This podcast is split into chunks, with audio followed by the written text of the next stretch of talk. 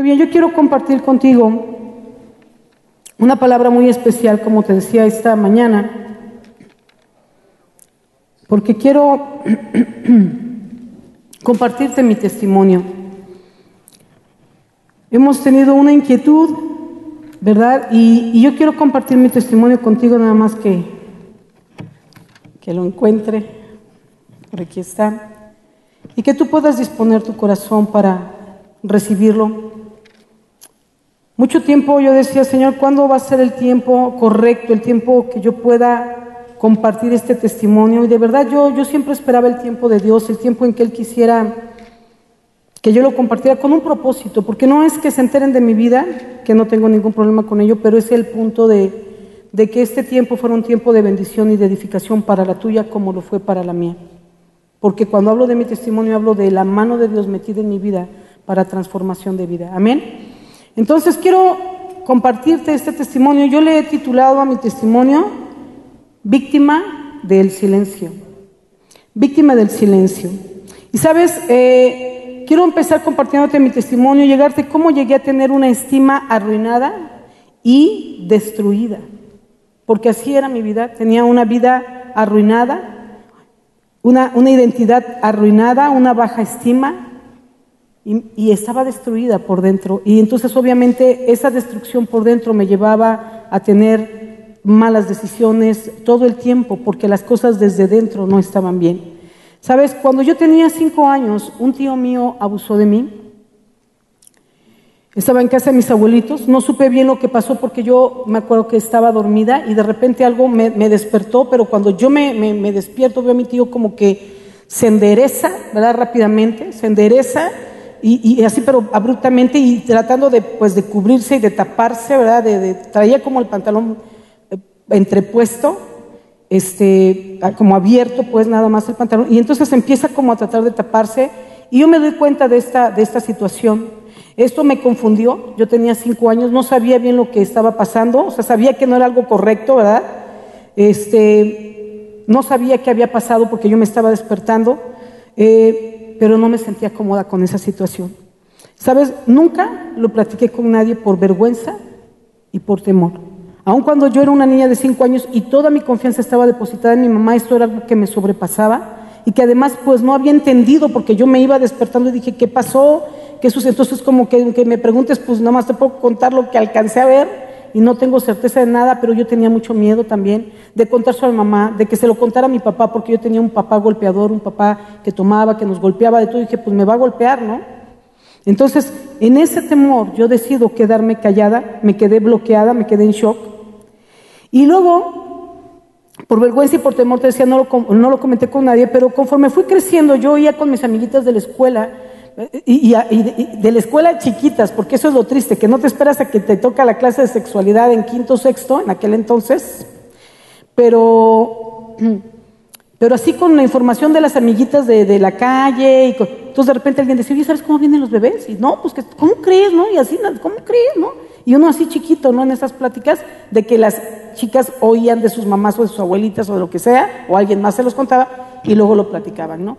Y entonces en todo este inter yo escucho acerca de lo que es la virginidad, ¿no? Entonces esto es la virginidad y cuando tú tienes relaciones y ya todo la situación. Entonces cuando yo escucho esto tenía, no sé, unos eh, em, siete, ocho años y cuando yo empiezo a escuchar todo esto, entonces a mí me cae un 20, ¿no? Me viene el recuerdo de lo que había pasado, entonces yo dije, ok, entonces, pues no sé lo que pasó porque me desperté, pero, pero ya no soy virgen, ¿no? O sea, yo hice rápido mi conclusión y dije, ok, entonces si así se pierde la virginidad, yo no soy virgen. Y rápidamente hice una conjetura que se volvió en una verdad absoluta para mí. Y es lo que mi esposo ha estado venido platicando acerca de la importancia de renovar nuestra mente y de lo que hay en nuestra mente y somos lo que pensamos. Así es que esta situación marcó mi vida de tal manera que ahora venían pensamientos a mí, lo vamos a ver más adelante, y entonces yo fui haciendo mi propio criterio de mí misma mi evaluación de autoestima basada en lo que yo había vivido.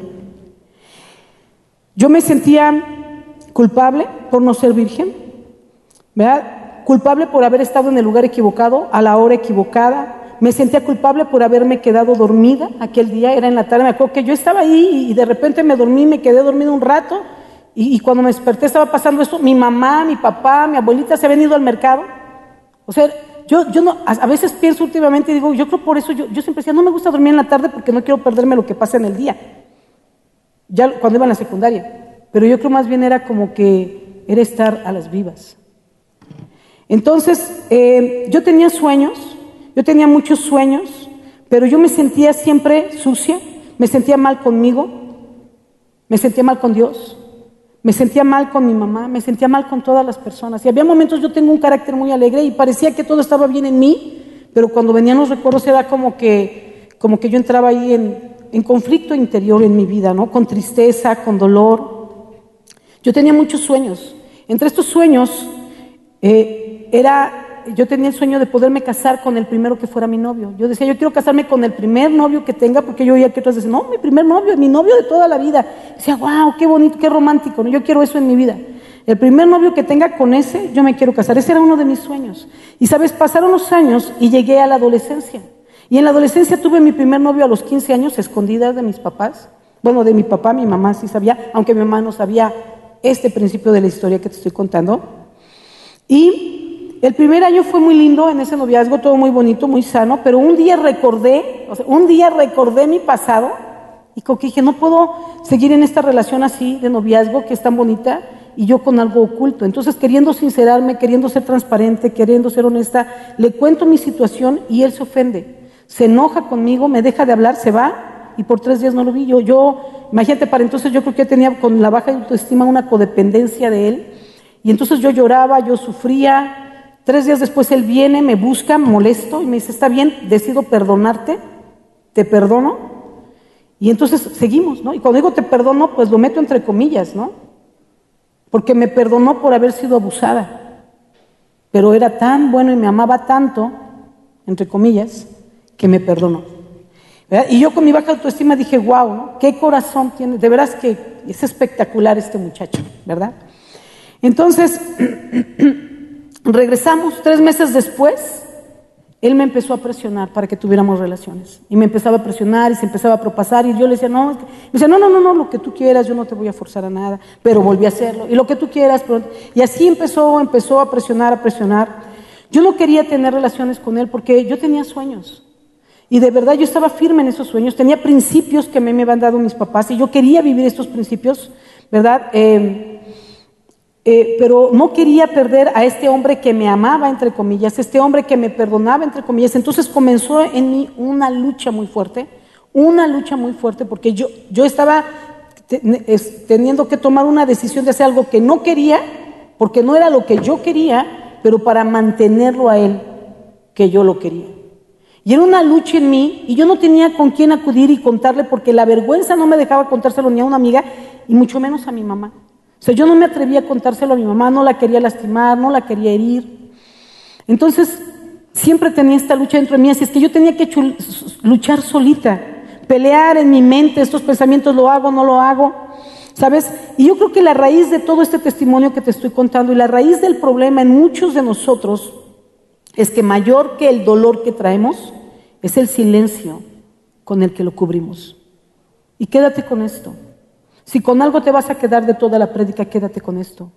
Mayor que el dolor que traemos es el silencio con el que lo cubrimos. Y la solución al problema está en Proverbios 28:13. El que encubre sus pecados no prosperará, mas el que los confiesa y se aparta, definitivamente, sin lugar a dudas, alcanzará misericordia.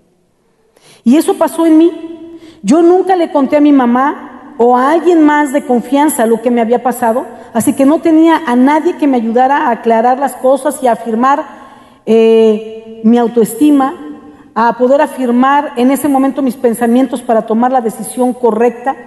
Yo, estaba en yo sabía que no era correcto fornicar, pero necesitaba como esa palabra de ánimo, de empuje, que te aferre, que te diga, mantente firme, no, mira, él está mal, ¿cómo crees que él te va a perdonar? No, ¿de qué te va a perdonar? Pero no estaba ahí esa voz para ayudarme. Porque, pero el problema no es la gente. Porque a veces cuando vives estas cosas dices, y nadie me decía, nadie me ayuda, pero si tú no hablas, el silencio te destruye. Así es que no puedo echarle la culpa a nadie porque el mayor problema fue haber guardado silencio por temor. el temor es totalmente un arma de Satanás. El temor en nuestras vidas no viene de parte de Dios. Cuando tú sientes temor, quiero que sepas que no es Dios, es el enemigo atacándote para frenarte, para paralizarte, para alejarte de Dios. Y esto pasó, te decía, en mí. Y así que la única voz que me aconsejaba en ese momento para tomar esta decisión, en ese tiempo tan difícil, ¿verdad? Fue el enemigo.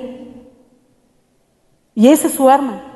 Mientras tú tienes temor, callas. Y mientras tú te calles, Él tiene todo el, el tiempo, todo el derecho, toda la libertad de que solo oigas su voz. Y tú crees que son sus pensamientos. En ese entonces yo no conocía del Señor. Tú crees que son tus pensamientos.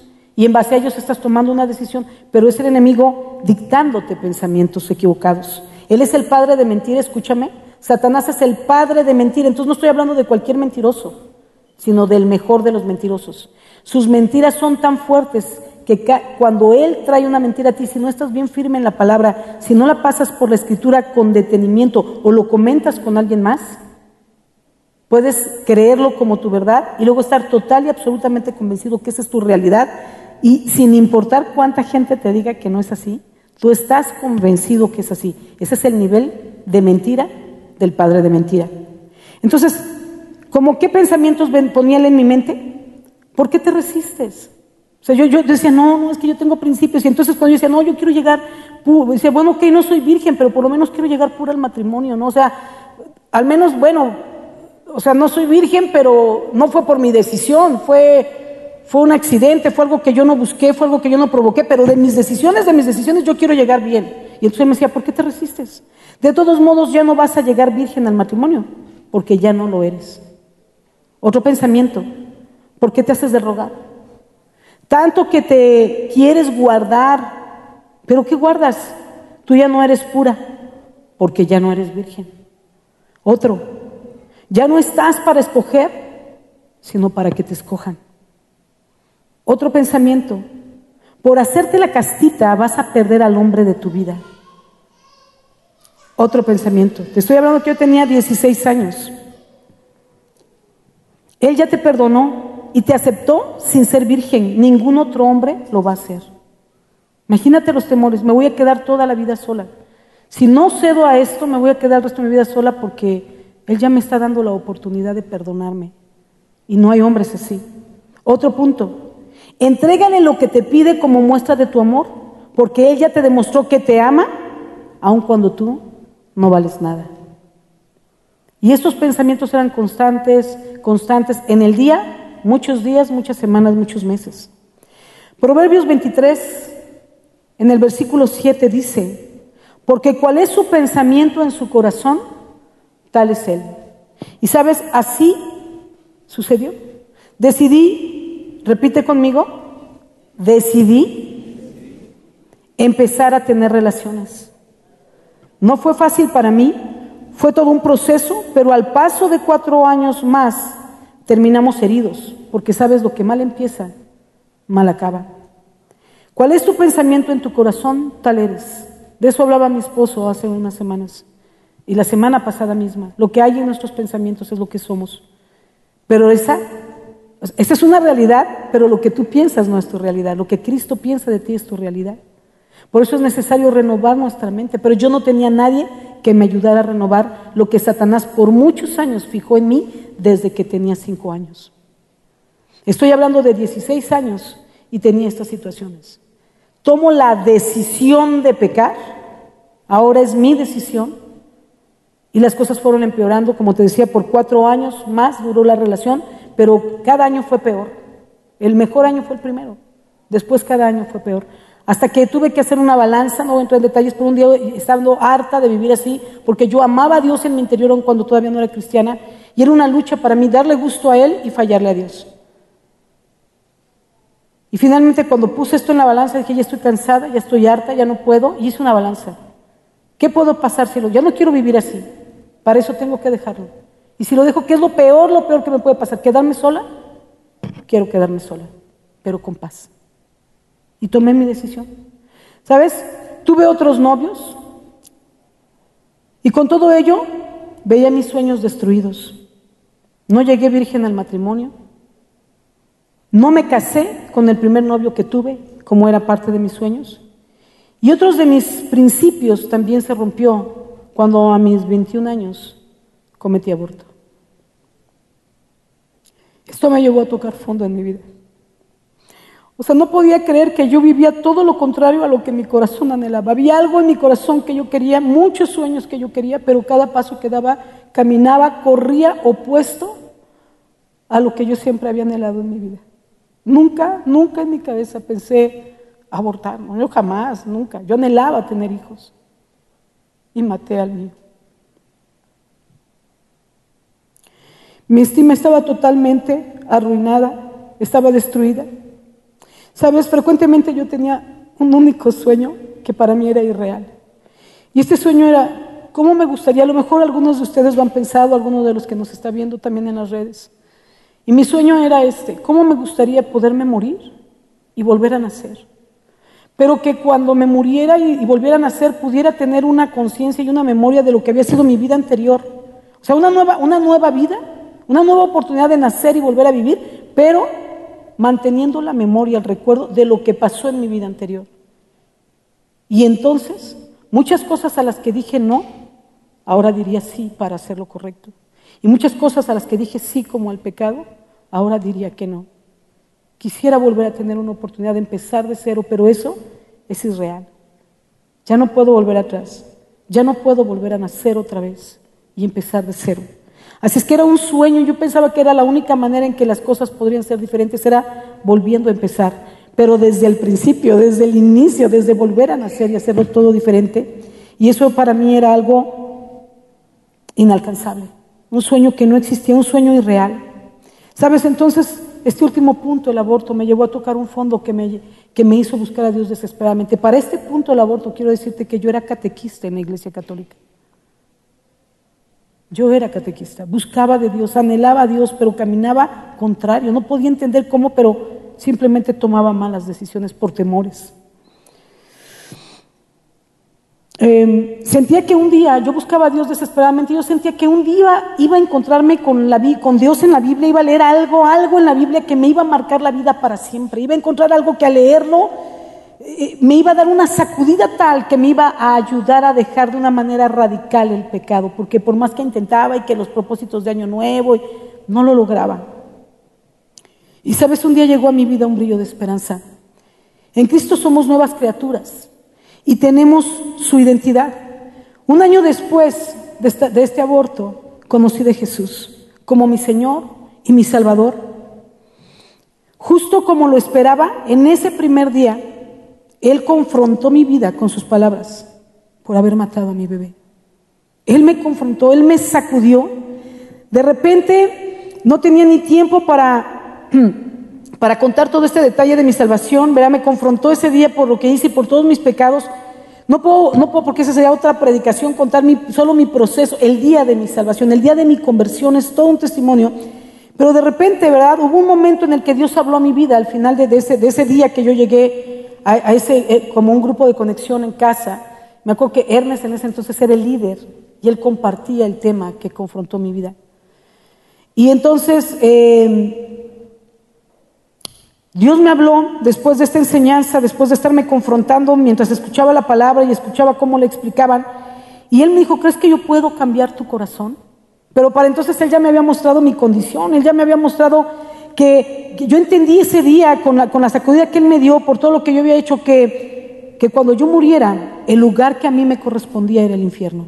De sabes que dices, ay Dios, y todo lo que he hecho, y iré al cielo, no iré al cielo ese día, todo me quedó claro. Y tristemente supe cuál era mi lugar. Y yo sabía que el infierno me esperaba. Y en ese momento comenzó a irse de mí toda esperanza.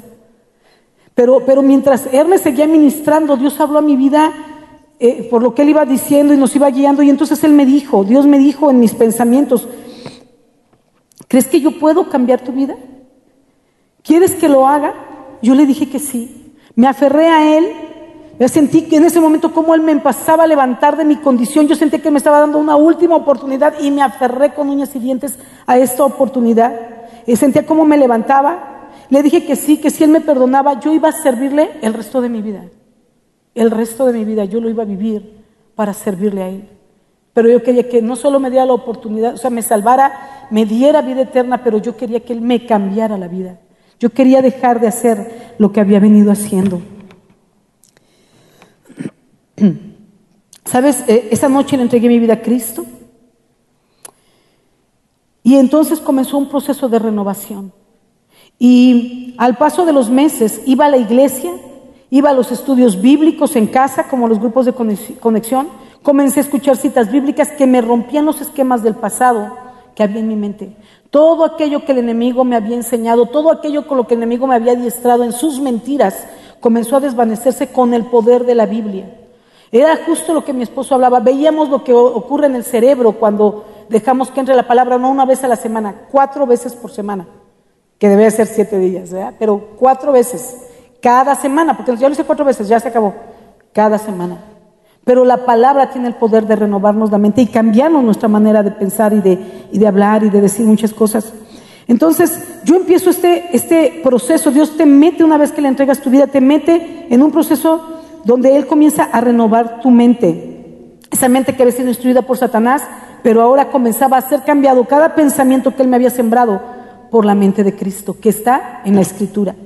Juan 3, del versículo 3 al 7, dice, Jesús hablando con Nicodemo, Jesús le respondió a Nicodemo, de cierto, de cierto te digo, que el que no nace de nuevo no puede ver el reino de Dios. Nicodemo le dijo, ¿y cómo puede un hombre hacer nacer siendo ya viejo? ¿Acaso puede entrar en el vientre de su madre y volver a nacer? Nicodemo preguntando, aquello que yo decía, tengo este sueño, pero es irreal. Nadie puede volver a nacer, nadie nace dos veces.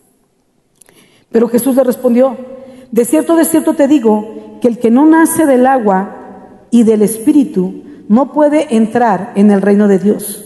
Lo que nace de la carne, carne es, y lo que nace del Espíritu, Espíritu es. No te maravilles de que te dije que es necesario que ustedes nazcan de nuevo. ¿Sabes?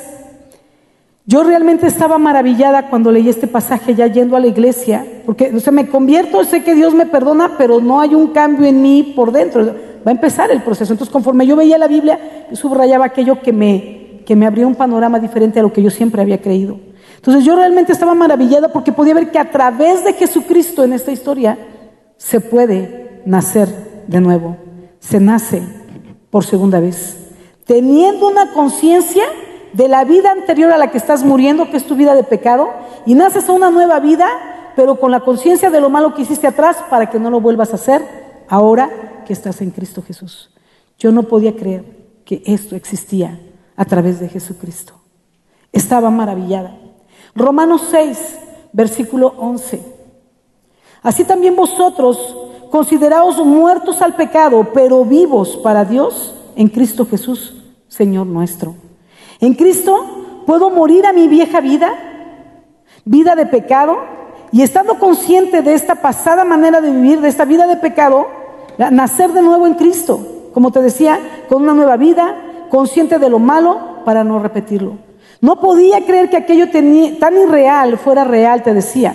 En 2 de Corintios, capítulo 5, versículo 17 dice, de modo que si alguno está en Cristo, esta fue otra que me rompió el esquema. De modo que si alguno está en Cristo, nueva criatura es. Las cosas viejas pasaron, todas, repite conmigo, todas son hechas nuevas. En Cristo, repitan conmigo también los que nos están viendo en las redes, en Cristo las cosas viejas pasaron.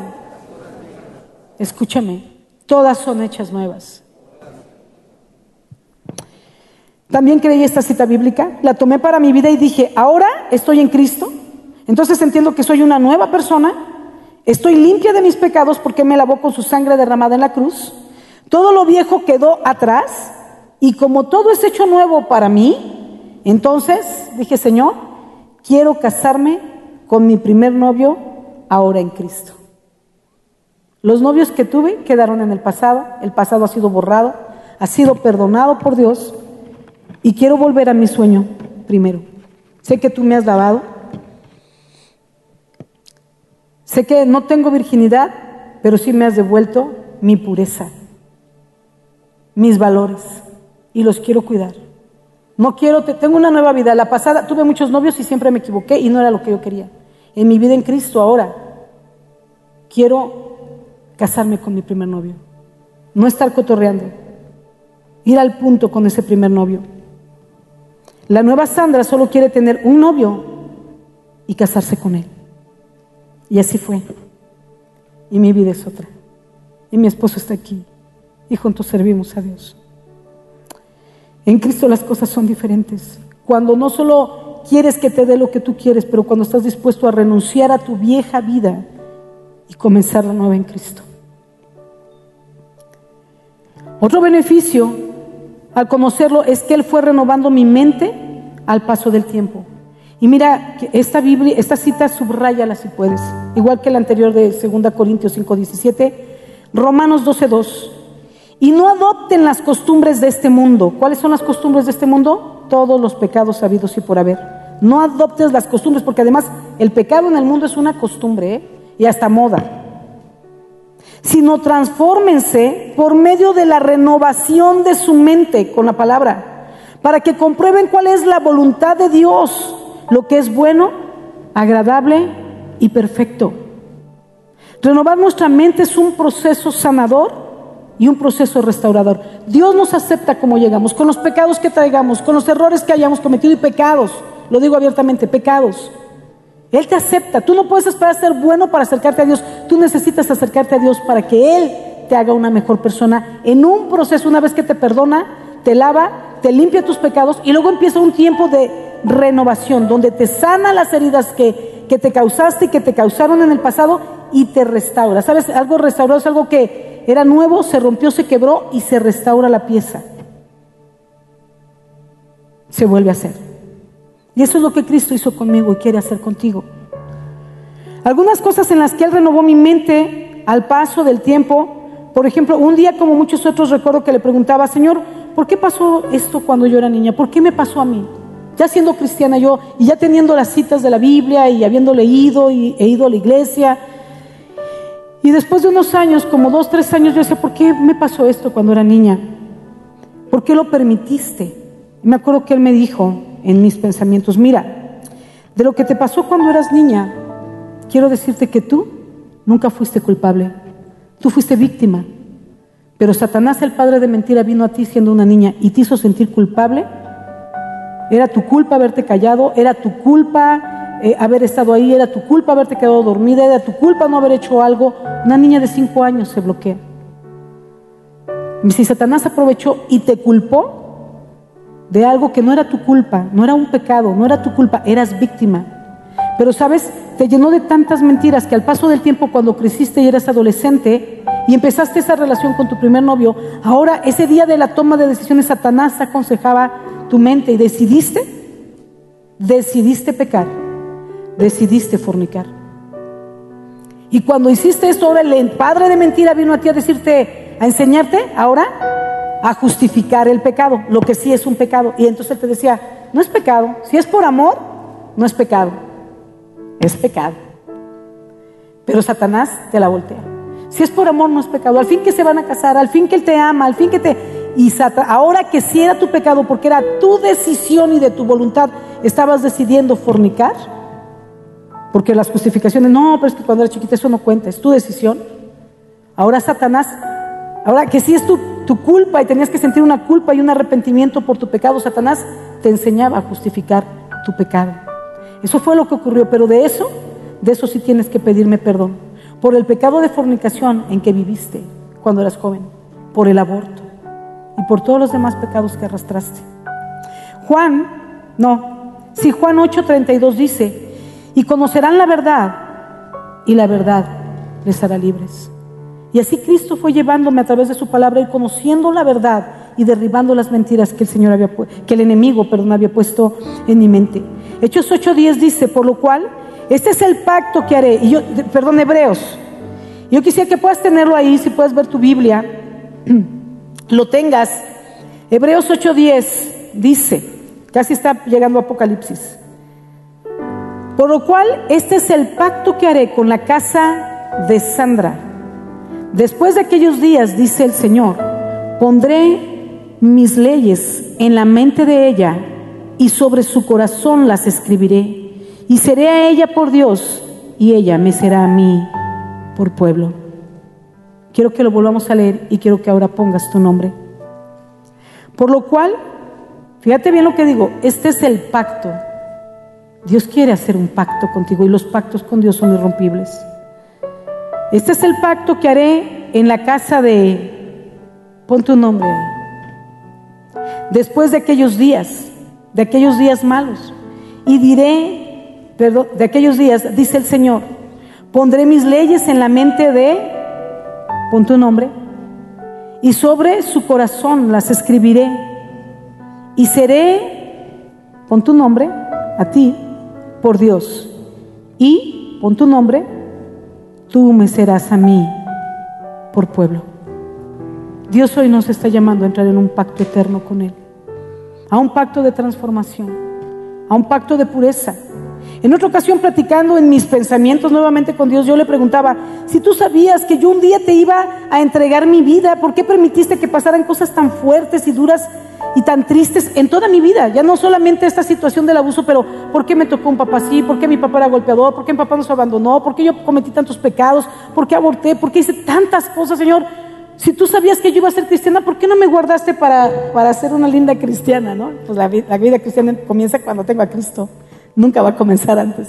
Ahora me cae este 20. Pero, pero yo me, acuerdo que le preguntaba esto. Y él me, respondió, él me respondió esto, porque yo sé que muchas veces decimos, ¿por qué me tuvo que pasar esto a mí?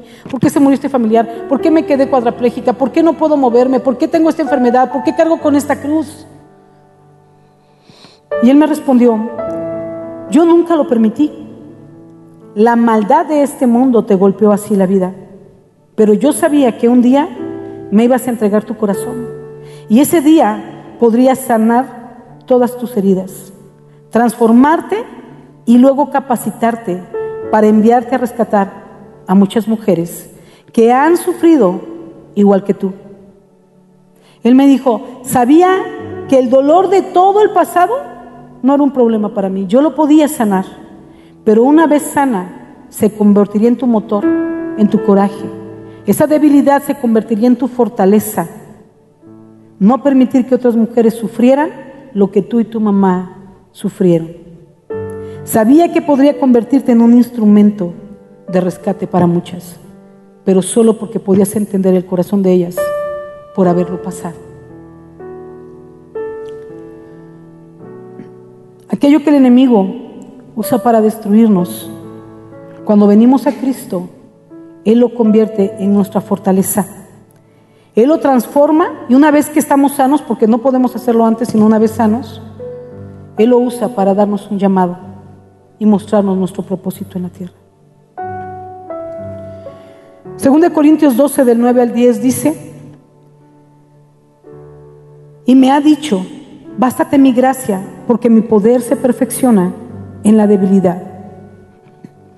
Por tanto, de buena gana me gloriaré más bien en mis debilidades, dice el apóstol Pablo, para que repose sobre mí el poder de Cristo.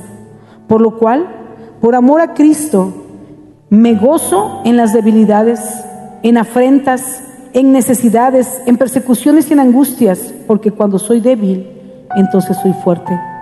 ¿Sabes? No soy perfecta, por el contrario, soy débil. Pero cada vez que puedo vencer una de estas debilidades por el poder de Cristo en su palabra, entonces eso me hace fuerte, eso me hace especial, eso glorifica el nombre de, mi Dios, aquel que me dio una vida nueva aquel que me hizo morir y nacer de nuevo para empezar una vida diferente. Por todo esto, yo elijo dejar mi pasado atrás y ser lo mejor de Cristo dentro mío. Soy una nueva criatura en Cristo. Las cosas viejas pasaron, iglesia. Y sabes, yo, perdón, yo quiero hacer dos invitaciones en esta hora. La primera es a las personas que nos visitan por primera vez. No sé cuál sea tu situación y lo que haya golpeado tu vida, pero sí te digo que Cristo no desiste de ti. que tus pecados, mm, sin importar cuál sea, no son lo suficientemente fuertes para apartarte de Él. Y Él te extiende tus brazos de amor para atraerte así. Él quiere que las cosas viejas de tu vida queden en el pasado, perdonadas, olvidadas, y llevarte a nacer de nuevo en Cristo, en tu vida espiritual. Naces en una vida espiritual en Cristo y volver a empezar. Y Él te dice borrón y cuenta nueva. Como hacemos escribir tu historia, una historia nueva, una diferente y plena en mí. Déjame meter mi mano en tu corazón y renovarte. Y el segundo llamado que quiero hacer, ahí en tu lugar, pero va a ser a las personas que ya conociendo de Cristo se han enfriado, se han apartado y han dejado que el pecado nuevamente entre en sus vidas. Que han estado viviendo, porque no hablo de como cristianos podemos fallar y venimos a Cristo y Él nos perdona, pero estoy hablando de hábitos pecaminosos. Estoy hablando, iglesia, escúchame por favor, de pecados ocultos. El mensaje central de esta enseñanza es, el silencio te hace más daño que el pecado que has estado viviendo oculto, que la ofensa que te hayan hecho o que tú mismo has hecho contigo a través de ese pecado oculto. El silencio te hace más daño, porque ese silencio le da todo el derecho y la oportunidad a Satanás de seguirte guiando para que cometas peores errores para que no pares o creas que no puedes parar y que ya eres inmerecedor o inmerecedora del perdón de Cristo. Pero eso es una mentira, no de cualquiera, del Padre de mentira. Por favor, yo he venido hoy a compartirte esta palabra para pedirte, rompe el silencio. Rompe el silencio y no dejes que el enemigo te destruya, porque Cristo sigue con brazos de amor extendidos hacia ti para perdonarte para lavarte, para renovar tu mente, transformarte y usarte. No dejes que el enemigo te destruya. Quiero pedir a mi esposo si puede subir, por favor. Y tomemos un tiempo para ministrar. Quiero pedir primeramente a las personas que hoy nos visitan por primera vez, si tú nos estás viendo a través de las redes y nunca le has entregado tu vida a Cristo y has anhelado cosas como las que yo he mencionado hoy, ojalá pudiera empezar de nuevo, ojalá tuviera una vida nueva y, y no la echaría a perder. Hoy es el día. Hoy es el día que Dios quiere parirte espiritualmente, que te llaman a ser de nuevo, a borrar tu vida pasada, tus pecados pasados, pero con la memoria, para que no lo vuelvas a cometer. Y yo quiero hacer esta oración para guiarte a recibir a Cristo. Y si tú nos visitas por primera vez, a lo mejor no es tu caso dices, yo no lo he vivido, pero quiero entregarle mi vida a Cristo, ponte de pie en tu lugar. Si tú anhelas una vida diferente y que Él te transforme, ponte de pie porque nadie podemos cambiar si Cristo no viene a nuestras vidas. Gloria a Dios por tu vida. Gloria a Dios por tu vida. Gloria al Señor. Gloria a Dios. Vamos a hacer una oración. Yo quiero guiarte en esta oración ahí donde estás en tu lugar para que le puedas entregar tu vida a Cristo hoy. Y aunque pareciera solo una oración, créeme, la palabra enseña que Cristo entra y comienza ese proceso, primero de perdón hoy y luego un proceso de sanidad y restauración. Repite después de mí ahí en tu lugar, tú que estás puesto de pie, Señor Jesús. En esta mañana te doy gracias por este tiempo, por este testimonio y por esta palabra que me confirman lo que yo necesito para tener una vida diferente y parar de la manera en que he vivido. Hoy te pido perdón de todo mi corazón.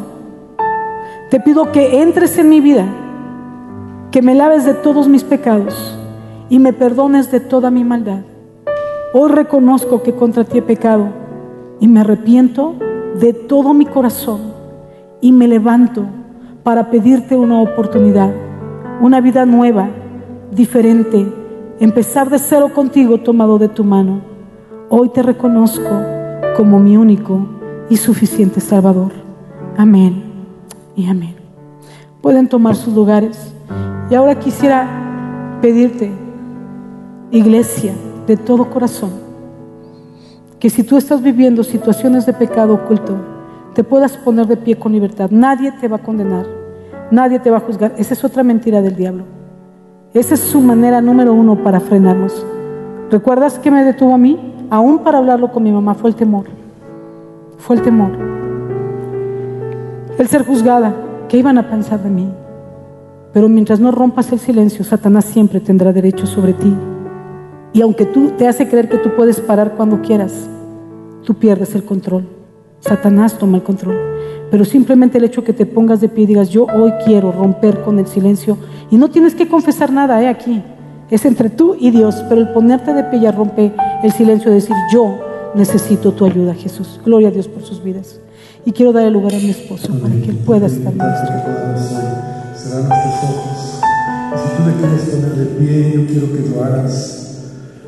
Sabes, la intención de ese testimonio intención de que hoy mi esposa pueda compartir lo que ella vivió y que Dios ha ido trayendo libertad a su vida, trajo libertad a su vida, es porque una de las mayores mentiras del diablo es cuando nosotros nos callamos, es cuando nosotros nos condenamos, es cuando nosotros creemos que no tenemos el derecho o, lo hemos perdido todo, o a lo mejor por situaciones que hemos cometido cualquier pecado, cualquier falla, cualquier error, cualquier situación que estés viviendo, sea moral, sea de tu carácter, sea de tu manera de ser, sea de tu relación con la gente. Hermano, Dios te conoce. Dios conoce y nos conoce lo más profundo de nuestro corazón. Así que hoy quiero invitarte para que te acerques a Él. Sabes, no queremos nosotros hoy exponer en el sentido de que tú tengas que venir y hablar y decir lo que está pasando, pero el simple hecho de que hoy te pongas de pie a este llamado y tú le digas, Señor, perdóname por todo pecado.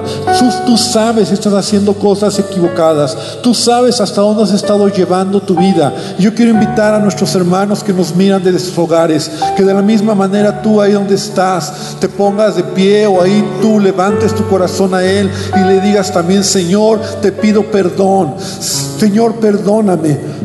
Señor, te pido que tú cambies mi vida. Señor, estoy luchando en esta área de mi vida. Estoy luchando en mi moralidad. Estoy luchando en mis relaciones. Estoy luchando en mi carácter. Estoy luchando con estos vicios. Estoy luchando con esta manera de ser. Estoy luchando en mi vida. Pero hoy en el nombre de Jesús te pido que la sangre de Cristo, que tu perdón que es tan amplio, venga sobre mi vida. Que tu gracia sea derramada. Que tu perdón Señor, como en una primera vez tú veniste, Señor, y me limpiaste. Señor, que el diablo no tenga un lugar, un área, un, momento donde pueda aprovecharse para engañarme, para hacerme creer que no soy digno. Si tú estás pensando que a lo mejor no eres digno, si tú estás pensando que a lo mejor todo se ha perdido, aún si has perdido cosas tan fuertes o tan graves como lo que has escuchado hoy, sabes, Dios te puede perdonar, Dios te puede restaurar